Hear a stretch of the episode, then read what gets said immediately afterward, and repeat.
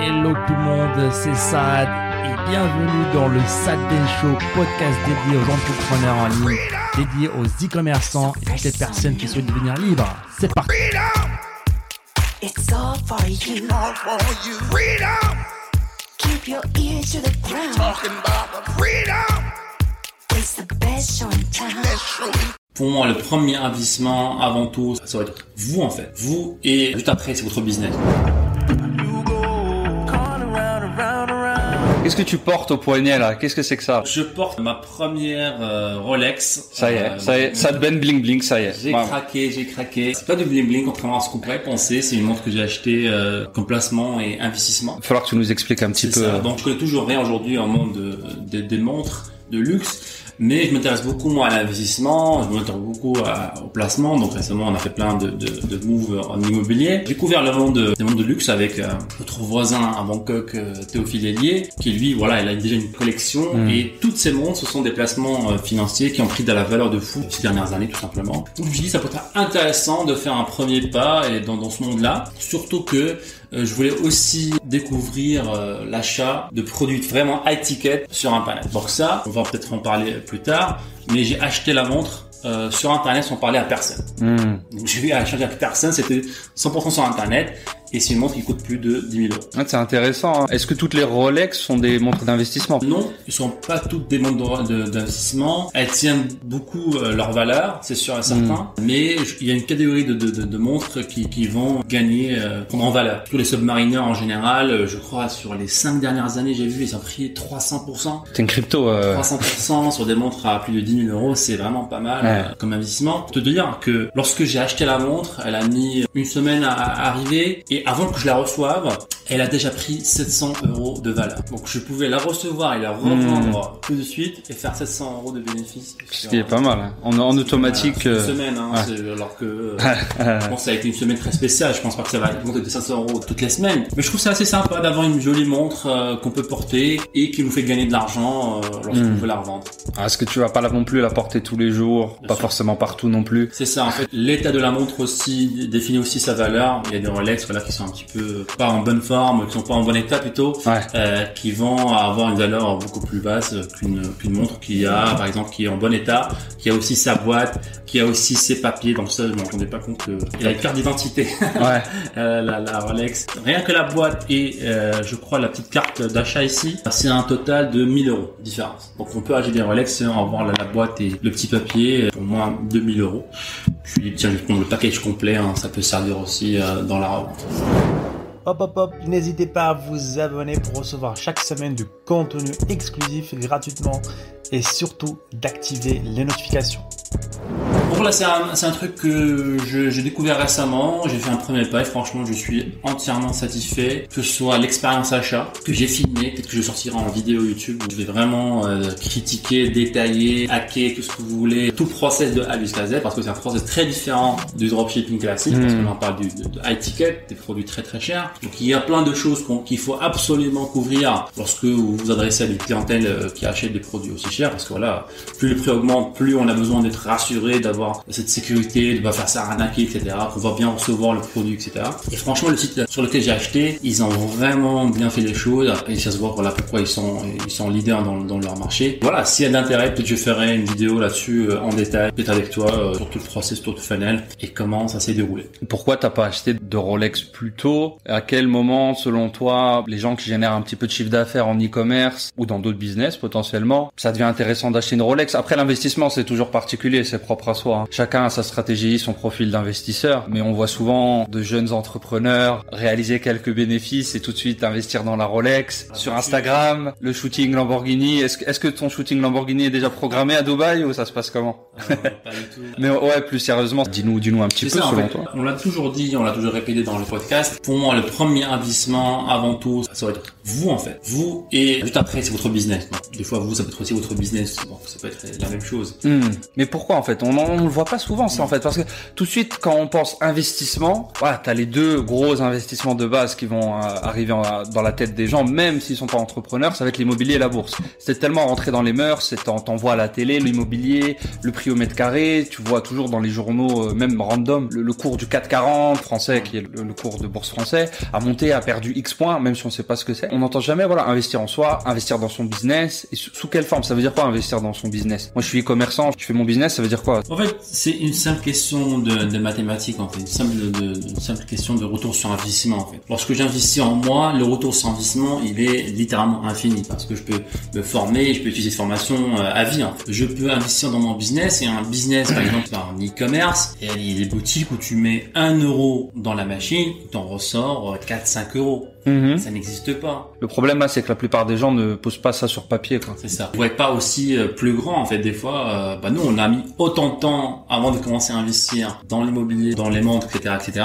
Parce qu'on investissait tout le temps, on mettait tout le temps dans notre business. Et c'est ça pour moi la, la clé qui nous a permis d'être là aujourd'hui. C'est la clé de tout gros business. hein. Il n'y a aucun gros business aujourd'hui qui vous dit qu'il a grossi en investissant à côté, à droite, à gauche. Bah Mm. non. Ils croient en eux, ils réinvestissent en eux, ils explosent. Maintenant, comment on peut investir en tant que e-commerce dans son propre business? Bah là, il y a plusieurs façons de le faire. Avoir une équipe, peut-être. Je pense que c'est l'un des plus Voilà. investissements les Tout plus... seul, déléguer des tâches, trouver quelqu'un qui peut vous aider, trouver des gens complémentaires Ouais. qui peuvent améliorer votre boutique et vous faire passer à des niveaux suivants. Pour moi, ça c'est l'investissement numéro un, parce qu'en fait, tu te débloques du temps déjà. Potentiellement, si tu délègues des tâches, on va dire euh, de niveau d'expertise assez basse ou assez commune, donc toi, tu vas te libérer du temps, ou tu achètes de l'expertise et de la compétence. Tu vas louer entre guillemets un être humain et toute sa compétence. Donc lui, il s'est investi, par exemple, il a fait des études ou il a, lu- des bouquins sur un certain domaine. Tu vas louer son expertise comme ça, et il va être dans ton équipe, et le retour sur investissement est, est énorme aussi là-dessus. Donc l'équipe, pour moi, c'est vraiment euh, vraiment l'investissement numéro un que vous devez faire dans votre business. Je pense à l'heure d'aujourd'hui, ce serait vraiment, vraiment se tirer une balle dans le pied de pas avoir d'équipe, d'être vraiment solo entrepreneur. Quoi. Après avoir une équipe, voilà, ça peut. Je sais que des gens s'imaginent où là, on, va avoir 15 personnes. On s'imagine plus trop les bureaux maintenant depuis un an et tout. Mais une équipe, ça peut être deux personnes euh, sur un WhatsApp. Commencer par une première personne qui travaille virtuellement à distance, un freelancer, puis un deuxième, une deuxième personne, troisième personne, puis un manager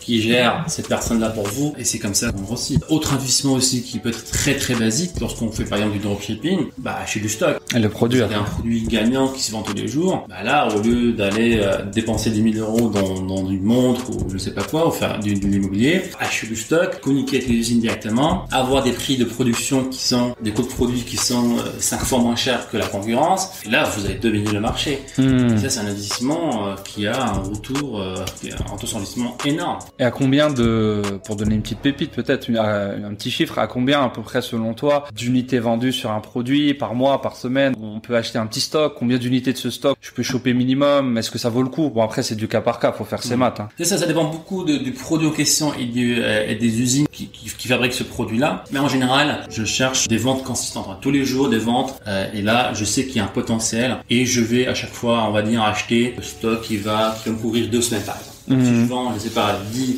10 unités euh, par jour, bah, je vais acheter euh, 140 pièces. Et c'est possible aujourd'hui, on peut acheter des, des mini-stocks. Ouais. Parce que la, la plupart des personnes, lorsqu'ils entendent stock, ils pensent Un entrepôt. exactement, Voilà, entrepôt, 10 000 unités, Ouais. etc. Bah non, on peut commencer tout doucement. Bien sûr, plus on achète en grosse quantité et plus on va avoir un prix à meilleur prix, ce qui est normal. Donc on peut commencer tout doucement et au fur et à mesure augmenter la taille du stock. Ne pas faire l'erreur d'acheter voilà, des, des dizaines de milliers d'unités Mm. alors qu'on vient de, à peine de faire nos premières. Petite parenthèse pendant les peut-être les périodes de vacances ou de soldes, bah é- élargir cette période de deux semaines à par exemple un mois de stock pour être tranquille et un petit peu avoir un pas d'avance sur les, compétiteurs. Donc on investit sur notre business, dans notre équipe, sur nous-mêmes, comme on l'a dit, en se formant, en continuant à se former. L'une des erreurs aussi, je pense, commune et qu'on a faite au début aussi, c'est quand tu génères un certain chiffre d'affaires, bah t'as cette courbe un petit peu de, confiance qui monte, t'as eu des résultats, donc ta confiance monte, mais il arrive un moment où euh, bah, tes résultats vont, vont baisser si t'as trop de confiance derrière et tu continues pas à te former. Si les deux ne suivent pas, en fait, faut que les deux restent corrélés. Si tu veux continuer à avoir des résultats et de la confiance, il faut aussi que tu continues à te former. Ça, en fait, c'est comme une boule de neige qui est en train de rouler, bah, ça serait con de l'arrêter euh, du jour au lendemain. Bah non, plus vous allez nourrir cette boule de neige en vous formant dans des masterminds, en faisant des rencontres, en faisant du réseautage, plus cette boule de neige va grossir, elle va devenir à un moment donné instoppable. Au lieu de la découper en, en cinq et d'aller Mm. dans l'immobilier, aller ici, à droite, à gauche, dans la bourse, non seulement vous allez perdre en focus et en énergie, mais aussi la boule de neige va beaucoup euh, être réduite euh, en taille. Yes, donc équipe, nous-mêmes, produits. Bah après tout simplement euh, investir dans des canaux de, de publicité payants aussi. Hein. Vous avez du Facebook, du Snapchat, du TikTok, du Pinterest, du Google, et vous avez un petit peu, si vous en avez déjà fait, ou, alors si vous voulez le découvrir le canal, vous allez avoir des retours d'investissement donnés X, Y, Z. Ça va vous donner un petit peu le, le retour global que vous pouvez espérer. Bah, continuez à faire grandir votre chiffre d'affaires. Il y a un moment, il y a un moment où la machine est en place. En fait, ça, ça c'est par palier. Il y a un moment où tu vas avoir, bah, tu débutes, t'es seul, t'injectes un peu de pub, tu génères 10 000 euros. Là, t'as un petit, on va pas dire un stand-by, mais t'as un moment où tu reconsolides, pardon, ton business avec des formations, avec une équipe et tout. Réinjectes encore de la pub et là, tu vas franchir des murs à 100 000, à 200 000, etc. Et à chaque fois, tu grossis ton équipe en, en conséquence. Mais il y a un moment où c'est indispensable d'appuyer sur le, la pédale, de mettre du gasoil dans la machine pour que ça continue à, à grimper. Donc ça passera par là. C'est ça. Et ce qui est aussi très beau avec le business, c'est que on peut littéralement investir dans un business euh, infiniment. En fait. Je pense pas qu'il y a une limite, un plafond. Ça, c'est ce que c'est la question que je gardais justement. Ok, ça, c'est cool. Faut que j'investisse dans mon business. Bon, là, de l'e-commerce en l'occurrence. Mais ça veut dire que je vais investir toute ma vie dans que ce business parce que c'est celui qui théoriquement peut avoir le plus gros retour sur investissement. Quels sont les pièges, les dangers qu'on peut avoir, les choses à éviter en faisant en faisant ça en fait Si j'investis que dans mon business d'e-commerce? Je pense tant que vous êtes en dessous d'un certain niveau de chiffre d'affaires, un certain niveau de croissance, il n'y a pas de danger. Qu'on apprend sur le terrain. Mm. Des fois, voilà, comme tout autre business, on peut prendre un gros risque, en fait, un risque qui n'est pas calculé, par exemple. On remet tout son argent, 100% de son argent dans son business. À un moment donné, ça peut être un danger parce que peut-être que vous n'êtes pas assez formé, peut-être que vous n'avez pas le bon mentor. Et là, vous risquez de dériver et faire échouer le business. Par exemple, je sais qu'il y a des personnes qui ont euh, acheté trop d'inventaire. À un moment donné, ils se sont dit, bah tiens, ils ont arrêté de suivre les méthodologies. Ils se sont dit, bah tiens, ce produit-là va être un produit gagnant. Je vais engloutir le marché, je vais acheter tous les stocks possibles. Et ça n'a pas marché parce qu'ils étaient trop en confiance en eux-mêmes. Et là, euh, ils ont fait une erreur de, de- de jugement et ça leur a coûté très cher. Hmm. Une autre erreur qu'on peut faire aussi, que certaines personnes font, ce que j'appelle le syndrome du, du CEO aussi. Donc recruter c'est bien, Ouais. En qui exagèrent un petit peu, qui vont commencer à recruter des limites, euh, voilà, il n'y a pas de limite quoi, ils vont recruter tout le monde et ils se retrouvent avec des charges fixes qui sont énormes parce qu'ils sont basés en fait sur euh, des revenus. Ils disent, bah, tiens, je, je gagne ceci par mois par exemple, donc je peux recruter X par mois. Et le jour où il y a une petite baisse dans le chiffre d'affaires, ça arrive dans l'e-commerce, il y a des, cycles par exemple, bah le business, même s'il a perdu par exemple que de 20% de chiffre d'affaires, bah puisque les charges sont énormes, Hmm. Bah il y a un clash et ça peut euh, exploser. Donc il faut aussi aller tout doucement là-dessus. Donc ça, je pense, c'est à peu près les, les erreurs que je vois là tout de suite. Mais la bonne nouvelle, c'est que la majorité des personnes ne sont pas dans ces cas. C'est une Ouais. minorité de personnes qui font cette là parce que la majorité des personnes n'investissent jamais dans leur business ou alors très très peu. Ouais, donc Eux, c'est ils vont aller voir l'immobilier. Ils sont carrément en dehors du, du spectrum. Ok. Après, l'un des adages qu'on entend souvent en investissement, c'est la diversification, c'est la clé. Il faut être diversifié. Il faut avoir un peu de tout pour être protégé. Bah là, j'ai mon business, j'ai de l'immobilier, j'ai de la bourse. Quand l'un monte, l'autre descend, etc. Donc je suis protégé. Ouais, donc ça aussi, je pense, c'est une des erreurs que beaucoup de débutants font, et c'est la faute aussi aux réseaux sociaux, je pense, et aussi ce que font les gens lorsqu'ils écoutent Warren Buffett, qui est un, un investisseur légendaire, parler de diversification. Ils voient un clip de 20 secondes, bah c'est pas forcément toute l'interview de Warren Buffett, en Hmm. fait, parce que Warren Buffett, il parle de lui, en fait. Il parle d'un fonds qui, qui gère des milliards et des milliards, en fait. C'est normal qu'il doit diversifier. Il ne va pas prendre tout son cash, dire, bah tiens, Amazon prend. Il peut pas le faire. C'est physiquement impossible. Donc il est obligé de se diversifier. Parce que à un certain niveau, on cherche pas forcément la croissance, on cherche à maintenir son network, à avoir des progressions, euh, voilà, à combattre l'inflation. Parce qu'ils sont déjà très riches en fait. Ils sont déjà Mm. les hommes les plus riches au monde, ils sont déjà multimillionnaires, multimilliardaires. Donc leur problème à eux, c'est de maintenir leur statut. C'est pas forcément avoir de la croissance. Ce qui n'est pas le cas de nous tous aujourd'hui et de vous qui regardez ce podcast-là, j'imagine. Vous n'êtes pas des multimilliardaires, ah, sinon, euh, bah, faut- Sinon, bah, envoyez un message privé à ça, donc faut qu'on discute un petit peu. non, on cherche la croissance, et on cherche la croissance rapide. Et comment on fait ça? Bah, C'est en investissant dans un- une seule chose dont on y croit beaucoup, qu'on a étudié, on s'est formé dessus, et euh, il n'y a pas mieux euh, qu'un business, parce qu'on a contrôle sur ce Hmm. business-là, lieu d'aller investir en, en bourse dans une Ouais,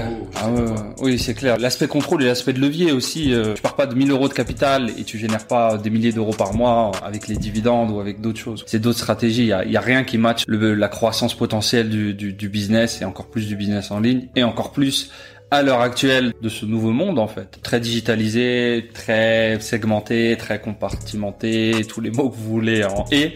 Voilà, c'était un petit peu le, le pourquoi du comment ça n'a pas acheté de Rolex il y a 4-5 ans maintenant quand on a commencé à faire de l'e-commerce et à avoir des résultats. Et encore une fois, merci les amis de nous avoir écoutés. C'était le Sad Ben Show. Et si vous voulez revoir tous les autres épisodes, je vous invite à aller sur sadbenshow.com. N'hésitez pas encore une fois à nous laisser un avis positif sur toutes les plateformes, un pouce bleu pour nous encourager à vous donner encore plus. C'était Saad, on se dit à très bientôt. Ciao ciao.